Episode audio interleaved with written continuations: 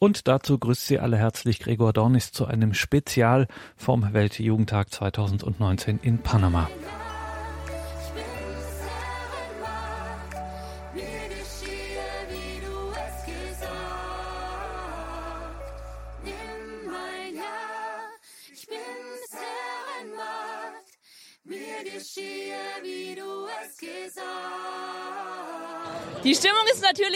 Super. Es sind so viele Nationen auf einem Ort und es ist einfach ein Wahnsinnsgefühl. Welche Nation siehst du hier denn alles? Brasilien, Mexiko, USA, Südkorea, Deutschland natürlich. Und viele Flaggen, die ich auch einfach gar nicht kenne. Die Erfahrung von Weltkirche, das spüren Sie also die hunderttausenden Jugendlichen in Panama beim Weltjugendtag. Und so toll das ist auch und gerade bei so einer Gelegenheit tut es mal gut, Leute aus der Heimat zu treffen, wie unsere unsere österreichische Kollegin im Team Barbara Radinger berichtet hat. Ja, es ist natürlich schon schön, so weit von zu Hause weg zu sein und trotzdem so viele Gesichter dann zu kennen, wobei viele dabei waren, die ich nicht gekannt habe, auch manche mhm. deutsche Gruppen zum Beispiel. Aber äh, mir hat es sehr gefallen, vor allem hat es eine ganz lange Anbietungszeit gegeben. Das war, glaube ich, so der Hauptpunkt von dem Ganzen und es hat sicher mehr als die Hälfte ausgemacht von dem ganzen Treffen und das war schön, einfach da zu sein, einmal vor, vor Gott und einfach anzubeten, Lieder zu singen, die man kennt, auch deutsche Lieder. Mhm. Also es war sehr berührend, gemeinsam da jetzt einfach mal Zeit zu haben und zu beten.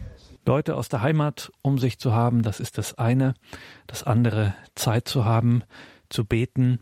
Etwas, was nicht nur im fernen Panama entscheidend ist natürlich, sondern für den gesamten eigenen Berufungsweg. Das konnten die Pilger beim Weltjugendtag in einem sehr persönlichen Zeugnis vom Grazer Bischof Wilhelm Krautwaschel erfahren. Also wer mich kennt, der weiß, ich bin ein Steirer, man hört's. Ich bin heute auch der Vertreter der größten Gruppe, gell? nur die sind noch nicht da. die sind erst gekommen. Ich habe schon gehört, dass Sie angekommen sind, aber die sind gerade unterwegs zu den Familien. Ich bin ein Steirer aus der Oststeiermark, aus Gleisdorf, geboren.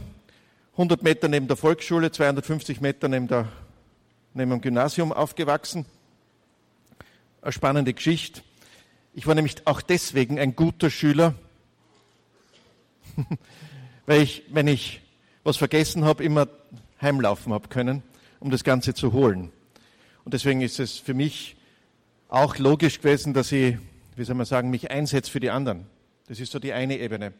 Auf der anderen Seite war die Pfarrkirche von Gleisdorf auch 250 Meter neben meinem Heimathaus. Das heißt, deswegen habe ich von Anfang an begonnen, schon vor der Erstkommunion zu ministrieren. Ich war aktiv als Ministrant, bis ich dann ins Priesterseminar gegangen bin. Und dort habe ich einfach erlebt, wie toll das ist, für Kirche da zu sein.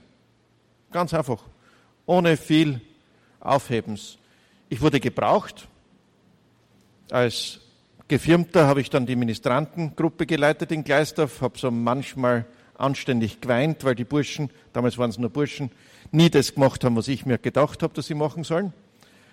Aber es war trotzdem toll. Ich bin überall hinkommen mit meinen Freunden, die in der Kirche was zu tun gehabt haben. Ich habe nie in meinem Leben gedacht, dass ich irgendwann einmal ein Moped brauche oder sowas. Ja.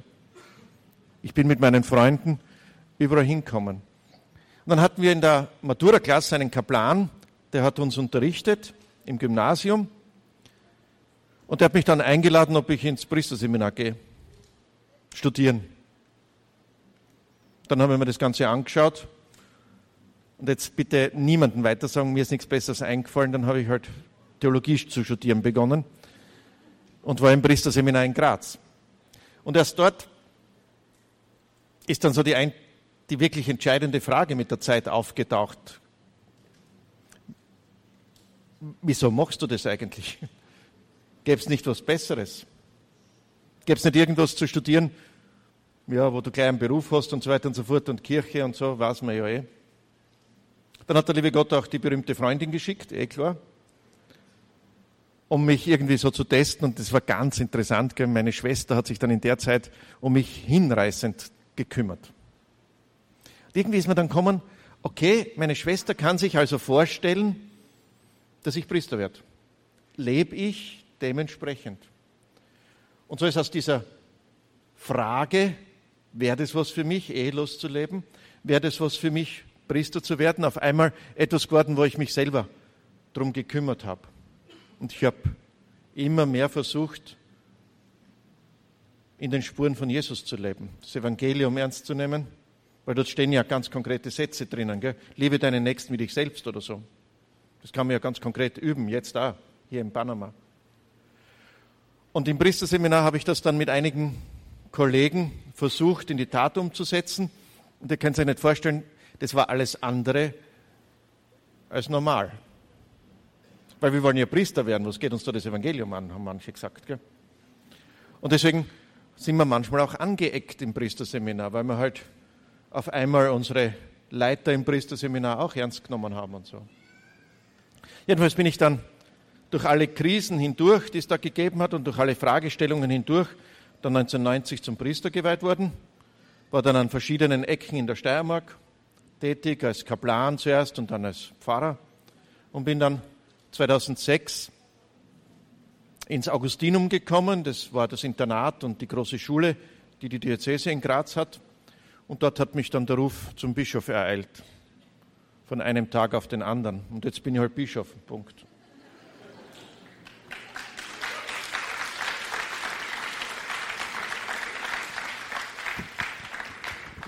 Genau, was mich noch interessieren wollte, also Sie haben so ein bisschen über die Fragen auch gesprochen, die Probleme, die es auch gab.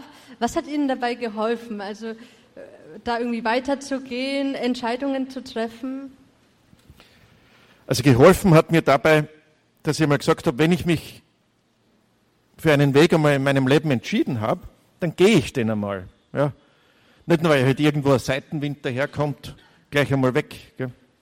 Geholfen hat mir dabei, dass ich durch meine Kollegen im Priesterseminar natürlich auch ein gewisses geistliches Leben gehabt habe. Wie selbstverständlich. Gell? Geholfen haben mir dabei auch jene, die meinen Weg in Frage gestellt haben. Ja, ich kann mich noch erinnern mit einem Schulkollegen, der nicht so mit der Kirche zu tun hat, oder damals halt hatte, ich weiß nicht, wo er jetzt lebt, dass der mir einmal gefragt hat, da sind wir auf dem Friedhof in Gleisdorf spazieren gegangen, der hat mir einmal gefragt, du, drinnen im Priesterseminar Hast du täglich deine Messe? Hast du täglich das Stundengebet? Das lebst du einfach, ja. Wie machst du das eigentlich daheim? Dann auf einmal, upf. Daheim hat mein Leben anders ausgeschaut, gell? Da war das nicht so wichtig. Und da hat mich seine Frage erst recht ermuntert, wieder weiterzugehen. Und dann natürlich das gemeinsame Gebet. Ich sage jetzt einmal, das mich selber anvertrauen einem geistlichen Begleiter. Das hat alles dazu beitragen, dass ich diese Hürden überwinde überwunden habe. Und ich hoffe, dass ich auch, wenn es jetzt noch hin und wieder so anklopft und nicht so einfach ist, dass da mir auch Leute helfen, dass mir das Gebet hilft, dass ich, wenn ich die Sakramente empfange, dass mir das hilft, das ist schon eine gute Geschichte. Die Menschen, die einen begleiten, das Gebet, die Sakramente helfen auf dem Berufungsweg, auch und immer noch natürlich, wenn man es wie Wilhelm Krautwaschel bereits zum Bischof gebracht hat, zum Bischof von Graz, Seckau in Österreich. Und auch als Bischof kann man einem Pilgerteam auf dem Weltjugendtag mehr als nur geistlich weiterhelfen, wenn zum Beispiel das Internet wild umkämpft ist. Zwei Sachen müssen wir noch berichten. Wir haben von zwei Orten an zwei Orten aufgezeichnet, versucht von zwei Orten zu übertragen und wieder ging der Kampf los. Der ewige Kampf gegen das Internet. für das Internet. Für das, um das Internet. Um es, das ist, Internet. es ist wild umkämpft. Stundenlanges Herumkonfigurieren, machen und tun. Netze sind geblockt, man kommt nicht rein, niemand weiß Bescheid. Äh, die Mobilfunknetze lassen sich nicht per Hotspot verteilen und, und, und, und, und ähm, irgendwann während der Katechese, die wir jetzt aufgezeichnet haben, die morgen Nachmittag dann um 14 Uhr im Programm von Radio Horeb laufen wird. Wir müssen das noch mit Radio Maria Österreich abstimmen, wann wir es dort senden können. Ähm, irgendwann während dieser Katechese kam uns dann die Idee, was wir versuchen können. Aber es ist schon erstaunlich, wir sind äh, top ausgerüstet, haben alles dabei, aber wenn die Leitung nicht hinhaut, dann dann ist es das eben so. Aber wir können ja alles im Nachhinein hochladen. Es geht Ihnen, liebe Zuhörer und Zuhörer, nichts verloren. Und die Gottesdienste, die anstehen, bis dahin dürfte wirklich alles ganz sauber laufen, sodass wir die dann auch live bringen können. Vinzenz, äh, du warst mit unseren beiden Kollegen aus Österreich beim Österreicher-Treffen. Wie genau, ging es da ja. mit der Technik? Ähnlich wie bei euch, dass wir auch mit dem Internet gekämpft haben. Dann hat uns sogar ein Bischof aus Österreich. Das Internet hat uns geliehen.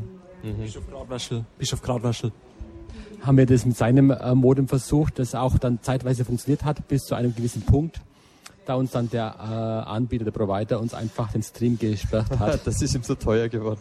Dem Provider, ja. Aber die Kollegen aus Österreich haben dann sich damit äh, Skype weitergeholfen und haben dann improvisiert, haben das sehr gut, glaube ich, über die Bühne gebracht. Sehr gut, aber sehr, sehr nett vom, vom Bischof, dass er uns sein sicher nicht ganz billiges äh, weltweites Internet da zur Verfügung gestellt hat. Also ganz herzlichen Dank auch auf diesem Weg an den Herrn Bischof. Ein waschechter Apostelnachfolger hat also, als gar nichts mehr ging, unserem Team einen Netzzugang verschaffen können. Dinge, die sich nur der Himmel ausdenken kann. Weltjugendtag in Panama. Danke Himmel, danke Bischof Krautwasche. Weltjugendtag 2019 in Panama. Gleich geht's hier weiter, unter anderem mit dem Passauer Bischof Stefan Oster.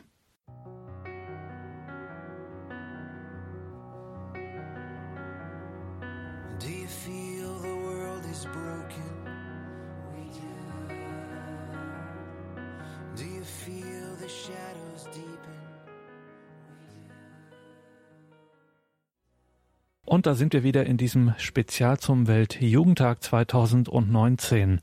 Bei den Jugendlichen in Panama gibt es ja immer Katechesen und da war am Mittwoch auch Deutschlands Jugendbischof da, Stefan Oster aus Passau. Er sprach über 1. Samuel 3, diese Stelle, wo Samuel auf den Ruf Gottes sein berühmtes Hier bin ich antwortet. Ein Schlüsseltext der Berufungspastoral da steht am Anfang ein Satz, den man, so Bischof Oster, nicht unterschätzen sollte. 1 Samuel 3.1 Der junge Samuel versah den Dienst des Herrn unter der Aufsicht Elis. In jenen Tagen waren Worte des Herrn selten, Visionen waren nicht häufig. Hier bin ich. Ihr habt die Geschichte vom Samuel vorhin gehört, also aus dem Buch Samuel und von dem jungen Samuel, der in den Tempel gebracht worden ist, um dort Dienst zu tun. Mich hat beschäftigt in dieser Stelle, in dieser äh, Bibelstelle, ein Satz ziemlich am Anfang, den ihr wahrscheinlich noch nicht so, äh, oder vielleicht ist er euch aufgefallen, ich weiß es nicht. Da hieß es, in jener Zeit waren Worte des Herrn selten, Visionen waren nicht häufig. Und ich habe mir dann gedacht, warum ist es so, dass in dieser Zeit, weil eigentlich war ja Israel das Volk Gottes, das ist eine Stelle aus dem Alten Testament vor der Zeit Davids, Israel war das Volk, das eigentlich das Wort Gottes kennt und immer wieder Worte des Herrn empfängt und Visionen auch immer wieder hat. Prophetische Gestalten erwachsen da, aber in dieser Zeit nicht. Wenn man um diese Stelle ein wenig herumliest, dann erfährt man den Grund, warum das so ist. Der Eli, das war der Priester des Tempels, dem der Samuel als eine Art Tempeldiener anvertraut war, der hatte zwei Söhne, Pinhas und Hophni. Wenn ihr die Stelle mal in der Umgebung liest, erstes Buch Samuel, Kapitel 3, davor und danach, dann lest ihr, dass die zwei auch Priester waren. Offensichtlich war der Familie des Eli der priesterliche Dienst anvertraut und die waren korrupt. Die haben also die Opfergaben, die die Menschen gebracht haben, für sich gebraucht. Die haben das Opferfleisch selber gegessen, statt zu opfern. Die haben den Kult missbraucht im Tempel. Und meine Lieben, das strahlt, glaube ich, auf alle Gläubigen irgendwie aus. Wie wird der Kult gefeiert? Wie offen sind die Menschen durch die, die beauftragt sind, Mittler zu sein, den Himmel gewissermaßen füreinander, für die Menschen aufzusperren? Wie tief sind die drin und wie gut können die die anderen Menschen mit hineinnehmen, so dass gläubige Gemeinschaft entsteht, in die der Herr hineinsprechen kann? Der Herr spricht in gläubige Gemeinschaft hinein, in ein gläubiges, offenes Herz. Und wahrscheinlich machen viele von euch diese Erfahrung, wenn sie jetzt hier sind am Weltjugendtag, dass sie Gemeinschaft erleben und Gemeinschaft des Glaubens erleben, die einander so offen macht füreinander und für das, was Gott zu sagen hat dass hier hoffentlich Voraussetzungen gegeben sind, dass ihr berührt werdet, dass ihr in eurem Herzen eine innere Regung spüren könnt, weil hier wird wirklich gefeiert, hier wird miteinander geglaubt und ihr habt alle die Erfahrung machen dürfen, wahrscheinlich miteinander glauben stärkt immer den eigenen Glauben. Alleine glauben ist echt oft stressig. Viele von euch sind junge Menschen, wahrscheinlich allein in der Pfarrei oder mit wenigen und äh, uns kommen wenig andere. Und dort den Glauben begeistert, tief, schön leben, ist echt schwierig.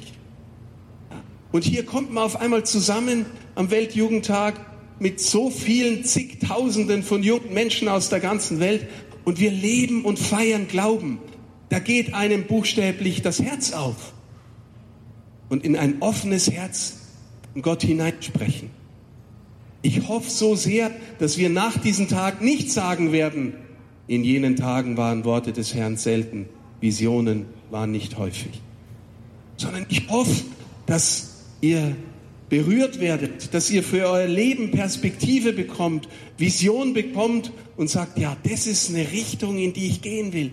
Da will ich berührt werden, da bin ich berührt worden, da will ich antworten und antworten lernen. Also, gläubige Atmosphäre, ein aufrichtiger Kult, aufrichtiger Gottesdienst schafft offene Herzen und ermöglicht Glauben und ermöglicht Gott in offene Herzen zu sprechen. Das wünsche ich euch von Herzen. Miteinander den Glauben leben und feiern, da geht einem das Herz auf und in ein offenes Herz kann Gott dann sprechen, sagte Bischof Oster in seiner Katechese am Mittwoch in Panama beim Weltjugendtag und sprach damit den Jugendlichen ganz offensichtlich aus dem Herzen. Mein Hauptgrund, wieso ich gesagt habe, ich will das einmal anschauen, ist, dass man einfach sieht, dass es heutzutage noch so viele Gläubige gibt.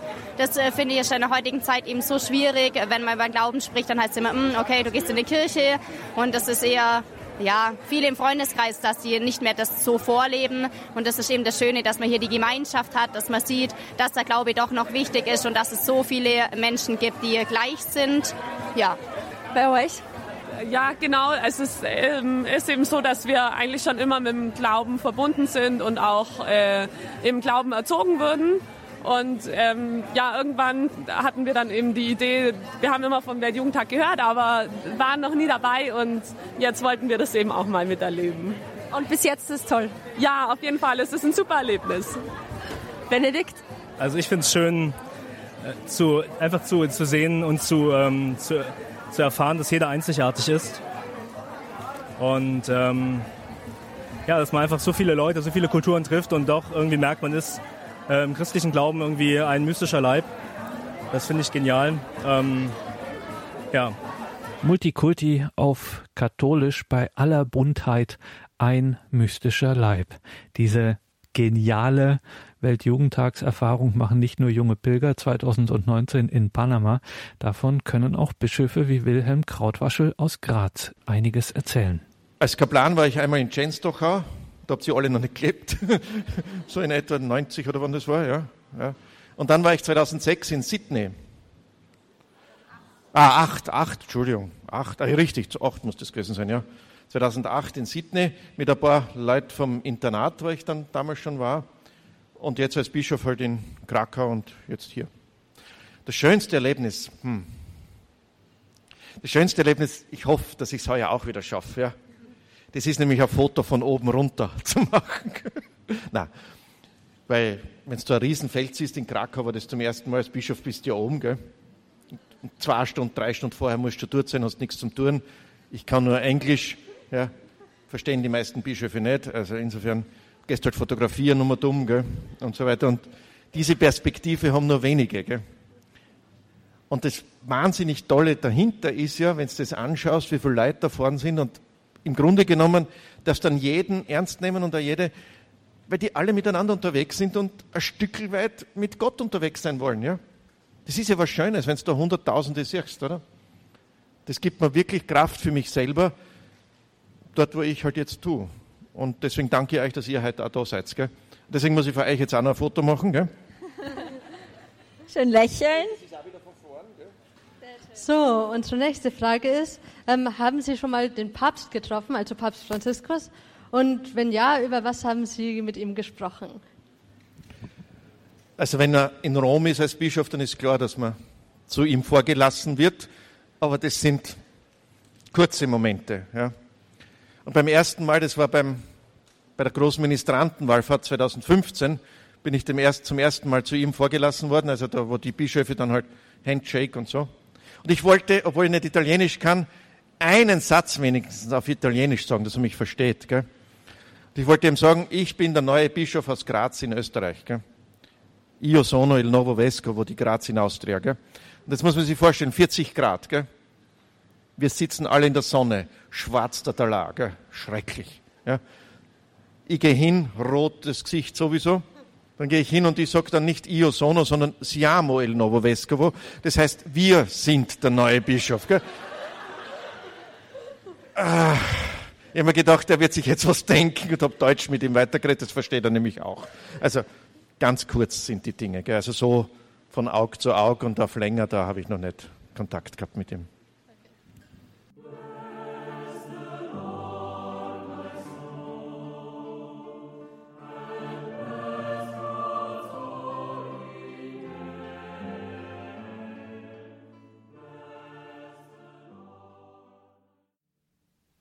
Willkommen zurück beim Weltjugendtagsspezial, sagt Gregor Dornis.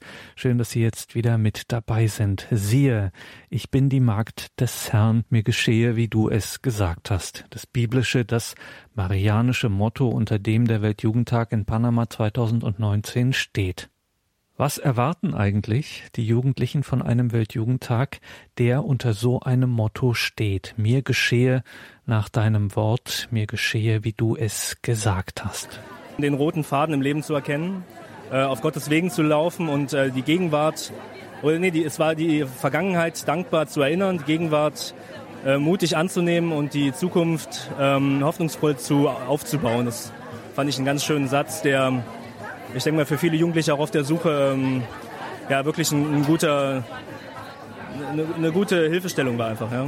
Wie meinst du auf der Suche, Jugendliche auf der Suche? Ja viele, die äh, auch, ich meine, das, die, das, die, der Weltjugendtag nimmt ja hier auch Anschluss an die äh, Jugendsynode im Oktober und da ist ja das Thema Berufungsunterscheidung, Unterscheidung der Geister, aber vor allem auch die äh, Findung der eigenen Berufung und das, was, was Gott auch jedem Einzelnen irgendwie ins Herz legt, ähm, das zu erkennen, das ist vielleicht auch Aufgabe oder eine Chance eigentlich so eines Weltjugendtages. Ne?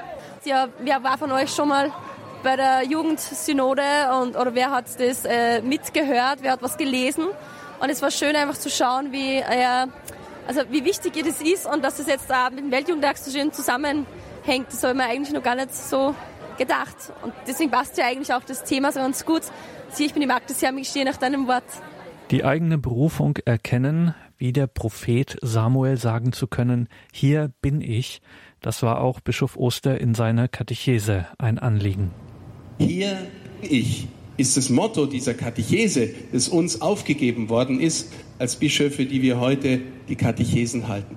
Hier bin ich, sagt der Samuel, nachdem er dann nach einer Zeit doch kapiert hat, auch mit der Hilfe des Eli, er ist gemeint und nicht irgendjemand hat da äh, gerufen, der Eli oder jemand anders, sondern er ist gemeint und es ruft Gott in sein Leben. Warum ist dieses Hier bin ich als Motto so wichtig? Es gibt in der, unserer theologischen Tradition, in unserer gläubigen Tradition ein Wort, das ganz banal klingt, aber aus meiner Sicht ungeheuer entscheidend ist. Das beziehen wir meistens auf den heiligen Thomas von Aquin, der hat gesagt, das Tun folgt dem Sein. Das Tun folgt dem Sein. Warum ist das so wichtig? Ich erzähle euch ein Beispiel. Ich bin auch immer wieder äh, intensiver mit Jugendlichen zusammen und da ist äh, vor einiger Zeit eine junge Frau dazugekommen und wir haben gespürt irgendwie, das ist ganz besondere junge Frau. Eine, äh, ein Mädchen hat dann gesagt, also die, die ist tiefenentspannt. Tiefenentspannt. Was meint tiefenentspannt? Ja, man hat das Gefühl, die ruht in sich. Und das, was sie tut, das ist eine Folge ihres Ruhen in sich. Die ist einfach mit sich im Frieden und das, was sie tut, worauf sie antwortet, das tut sie nicht umgekehrt. Wisst ihr, wir denken manchmal, unser Sein folgt dem Tun. Also das bedeutet, ich muss jetzt alles das machen und das machen und das machen und das machen. Und dann darf ich endlich mal sein. Im Blick auf den Glauben, ich muss jetzt wahnsinnig viel beten, ich muss ganz oft zum Beichten gehen, ich muss den Rosenkranz rauf und runter beten und dann hat mich der liebe Gott lieb. Und dann darf ich vor ihm sein. Mein Lieben, ist es genau umgekehrt. Der hat dich zuerst gern und zwar als wärst du der einzige Mensch auf der Welt und dann folgt vielleicht dein Gebet, dein Glaube, dein, deine Beichte, dein Rosenkranz, was auch immer, folgt dem als Antwort. Du musst nicht zuerst was leisten, dass Gott dich gut findet. Der findet dich jetzt schon gut. Und wenn du in diese Erfahrung hineinfindest, dass er dich echt gern hat, dann folgt vielleicht aus diesem Sein dein Tun. Du kannst Gott nicht runterbeten. Du kannst ihn auch nicht zu irgendwas zwingen, dass er beeindruckt ist, weil du so großartig betest oder fastest. Gott will einfach nur dein offenes Herz. Und er will, dass du die Erfahrung machst, es ist gut, dass ich da bin. Einfach sein. Ihr alle betet ganz oft das Vaterunser. Und ich frage mich dann, immer wieder frage ich mich auch mich selber, haben wir das schon mal wirklich so gemeint, dass wir einen Vater haben, der uns versorgt? Hast du das Wort Vater schon mal mit ganzem Herzen gesagt? Wisst ihr, jemand, der euch gern hat, der sagt euren Namen ganz anders als der, der dich am Bankschalter aufruft oder beim Einwohnermeldeamt oder äh, weiß ich was, beim Sportunterricht. Ne? Huber, Meier, äh, Sepp, Franz, Franziska, weiß ich was. Einer, der dich gern hat, sagt deinen Namen ganz anders, weil da so viel mitschwingt von dem, was er in sich hat und für dich empfindet. Ist der, was das kostbarste Wort ist, das uns Jesus überhaupt geschenkt hat? Das kostbarste Wort ist Vater. Und ich hätte so gern mal gehört, live gehört, wie Jesus Vater sagt. Wisst ihr, wann die Jünger ihn fragen, Herr, lehre uns beten? Ja, nachdem sie sehen, wie er Vater sagt, hören, sehen, spüren, wie er Vater sagt. Und warum wollen sie von ihm beten lernen? Sind doch schon alles fromme Juden, die in die Synagoge gehen und die Schrift kennen weil sie wünschen sich teilzunehmen an seiner Beziehung zum Vater. Dass sie mit ihm lernen, Vater zu sagen. Und meine Lieben, wenn wir da hineinfinden, wenn wir mit dem Herzen lernen, Vater zu sagen, weil er uns liebt, weil er, weil wir vertrauen, dass er unser Versorger ist, weil wir vertrauen, dass es im Leben nie so schlimm kommen kann, dass er nicht trotzdem unser Vater wäre und bliebe, dann fangen wir an, aus dem Sein zu leben und nicht aus dem Tun. Dann sind wir, werden wir nach und nach Menschen, die wissen, dass egal was kommt, ich gehöre zum Vater. Und wie würde sich vielleicht unser Tun, unser Umgang miteinander, wie würde sich der verändern, wenn wir wirklich voller Vertrauen durch die Welt gehen und sagen, Vater, ich weiß, dass du bei mir bist. Ich weiß, dass du mich nie verlässt. Wenn wir mit dem Vater gehen, dann finden wir ins Sein.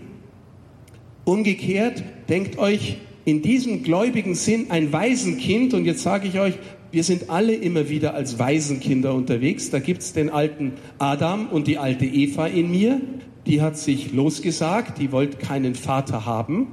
Und der alte Adam in, in mir, der muss erst einmal schauen, dass er richtig gut reinkommt, fett drin sitzt und nie wieder raus muss. und sich seine Sicherheiten abgreifen muss. Und als allererstes denke ich mal an mich und sonst an niemanden.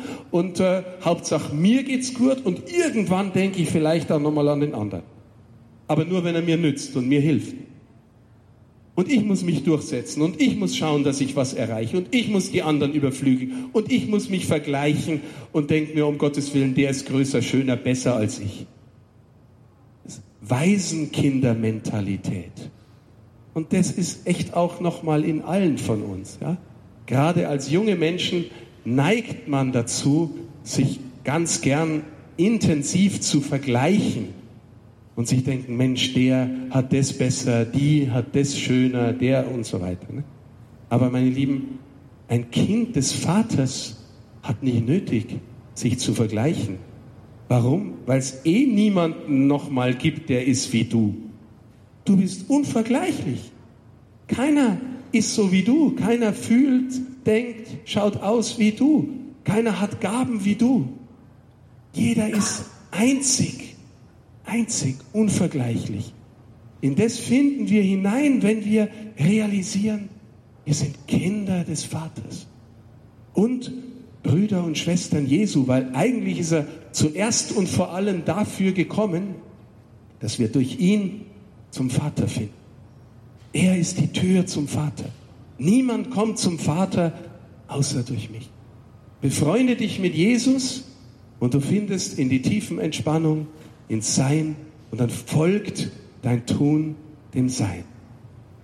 Und jetzt, meine Lieben, wie macht man das praktisch?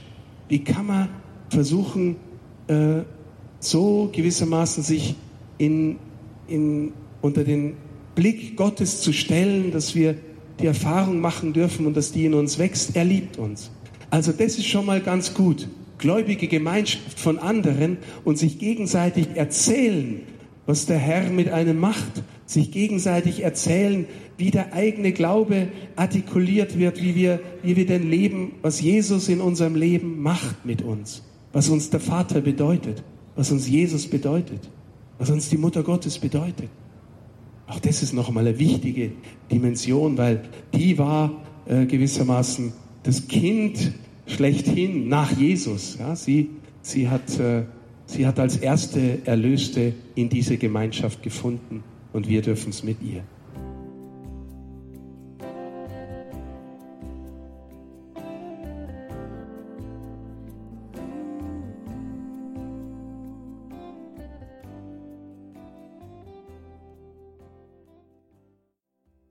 Weltjugendtag bei Radio Horeb Panama 2019. Siehe, ich bin die Magd des Herrn, mir geschehe, wie du es gesagt hast. Wir hören hier gerade eine Katechese des Passauer Bischofs Stefan Oster. Also Gemeinschaft von Glauben, Glaubenden ist ganz wichtig, ganz gut. Aber ich möchte dich einladen, dass du jeden Tag eine Übung machst, wo du dich einfach ein paar Minuten, meistens ist erfahrungsgemäß die Zeit nach dem Aufstehen oder vor dem Schlafengehen die beste. Nimm dir ein paar Minuten und werd einfach mal still. Weißt, die oberen Schichten deines Herzens, die gehören meistens dem Adam und der alten Eva, die irgendwie unruhig ist, in der Oberfläche lebt, sich dauernd ablenken lässt von allen möglichen Dingen, sich dauernd vergleicht, sich dauernd fragt, was muss ich noch alles erreichen, machen, gegen wen muss ich mich durchsetzen die tiefen Schichten unseres Lebens, unseres Herzens. Da fängst du an, nach Hause zu kommen. Aber du musst diese tiefen Schichten öffnen, pflegen. Du brauchst eine Zeit der Stille. Nimm dir eine Zeit der Stille. Und dann stell dir vor, der Vater schaut dich an. Und zwar, also wenn ich sage, stell's dir vor, er tut's nämlich gerade. Ne? Er ist immer da und schaut dich immer an. Und er schaut dich an, als wärst du der einzige Mensch auf der Welt. Sagt der heilige Augustinus, großer Kirchenlehrer. Du, als wärst du der einzige Mensch auf der Welt. Und er hat dich echt gern. Also er hat dich ja gemacht. Du bist sein Kunstwerk. Du lebst zwar nicht immer so, als du sein Kunstwerk, ja? Bischöfe auch nicht, Pfarrer auch nicht, Ordensleute auch nicht. Wir bemühen uns, gell? es geht nicht immer nur gut, aber aber du bist sein Kunstwerk. Und lass dich einfach mal ein paar Minuten anschauen unter dem Blick des Vaters und denk dir, Herr, du bist da, Vater, du bist da und ich darf dein Kind sein.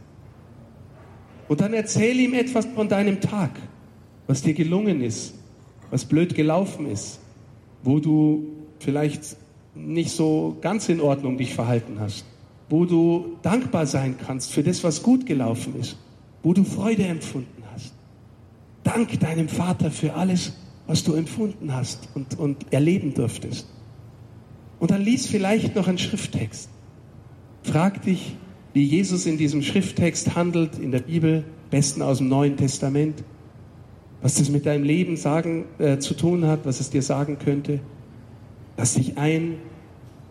Und dann am Schluss betst du noch vielleicht für Menschen, die, denen du ahnst, dass sie das Gebet brauchen. Betst der Vater unser, ein Ave Maria und dann ist gut. Jeden Tag ein paar Minuten.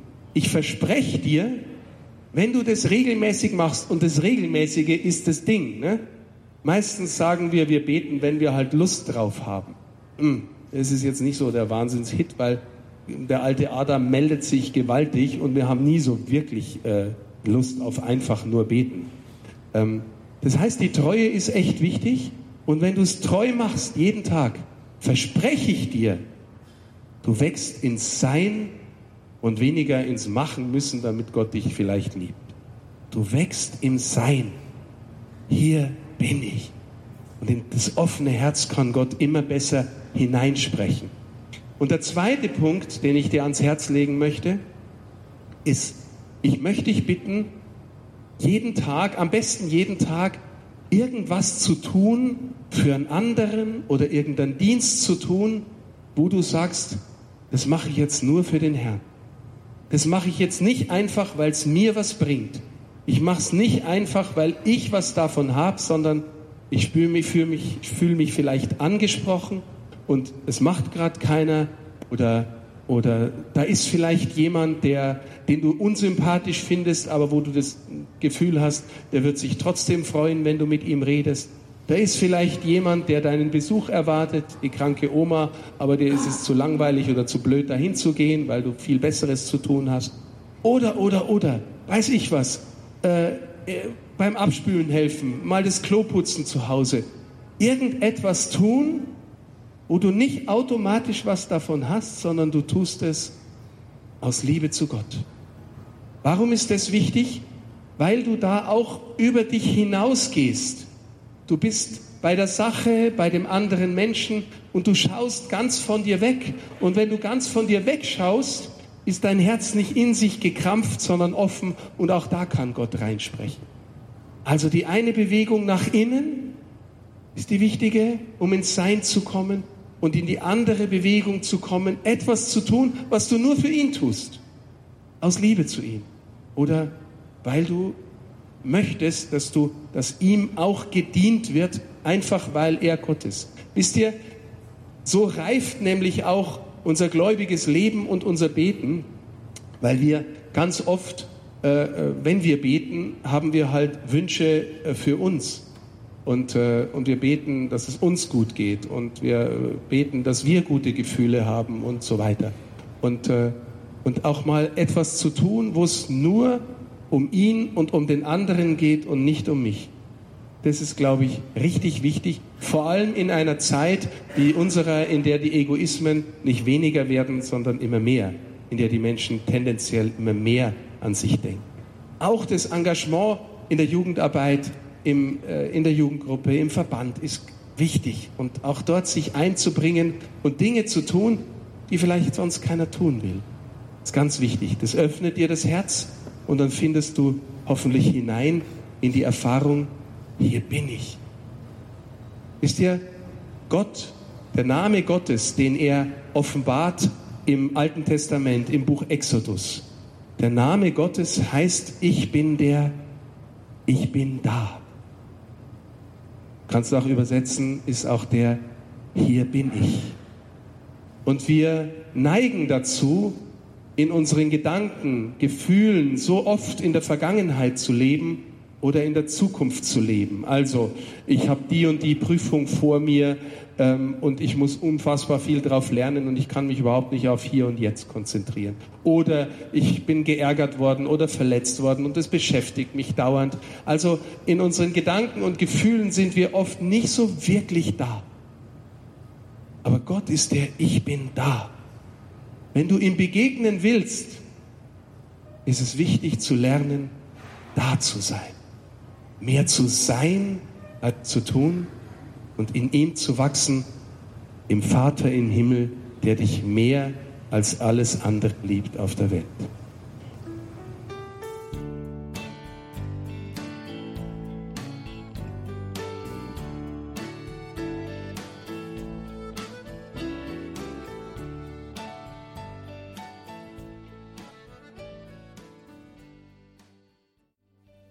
Das war unser Weltjugendtags-Spezial an diesem Donnerstagabend. Zuletzt haben wir Bischof Stefan Oster gehört mit seiner Katechese bei den deutschen und österreichischen Pilgergruppen in Panama-Stadt.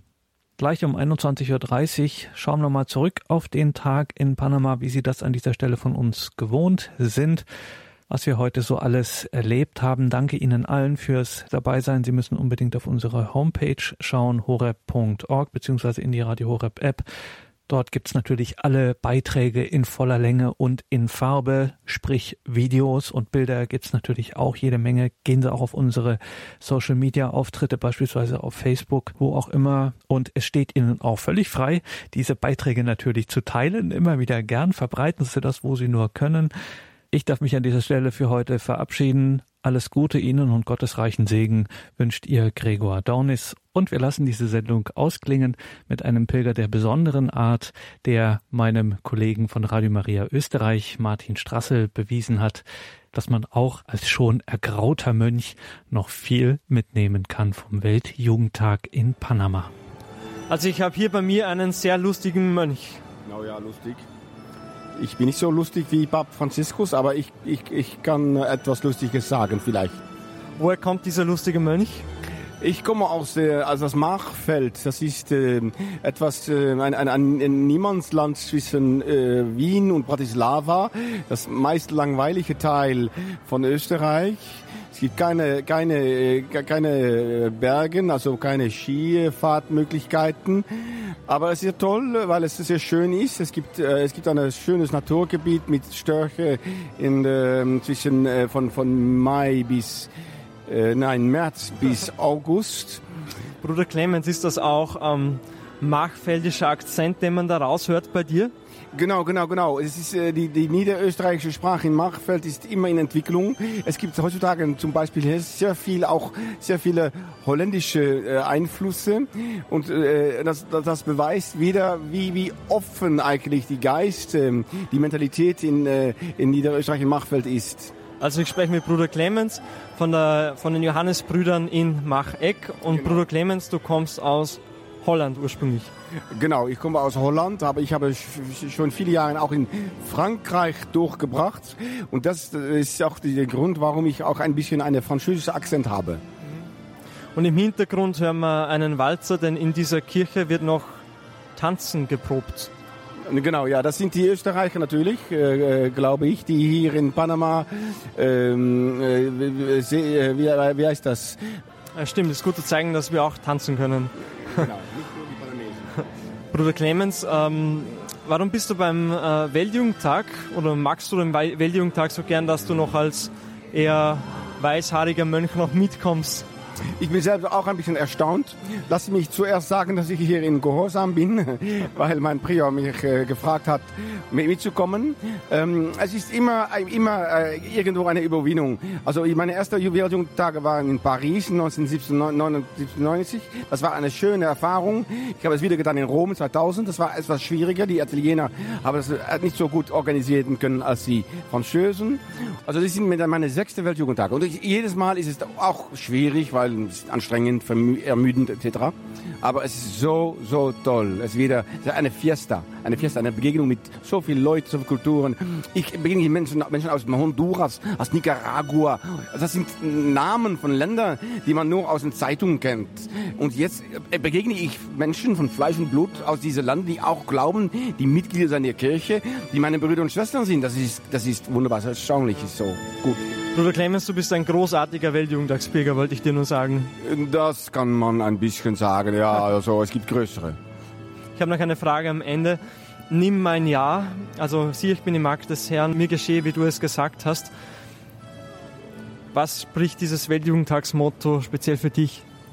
Äh, die Freiheit, die Gott uns gibt, wenn man sich wirklich an äh, sich sich auf ihm verlässt, dass man sich wirklich sagt, Gott, ich bin da für dich und die Gehorsam, die Maria äh, äh, uns uns zeigt, ist keine Beschränkung meiner Freiheit, aber die Grund meiner Freiheit.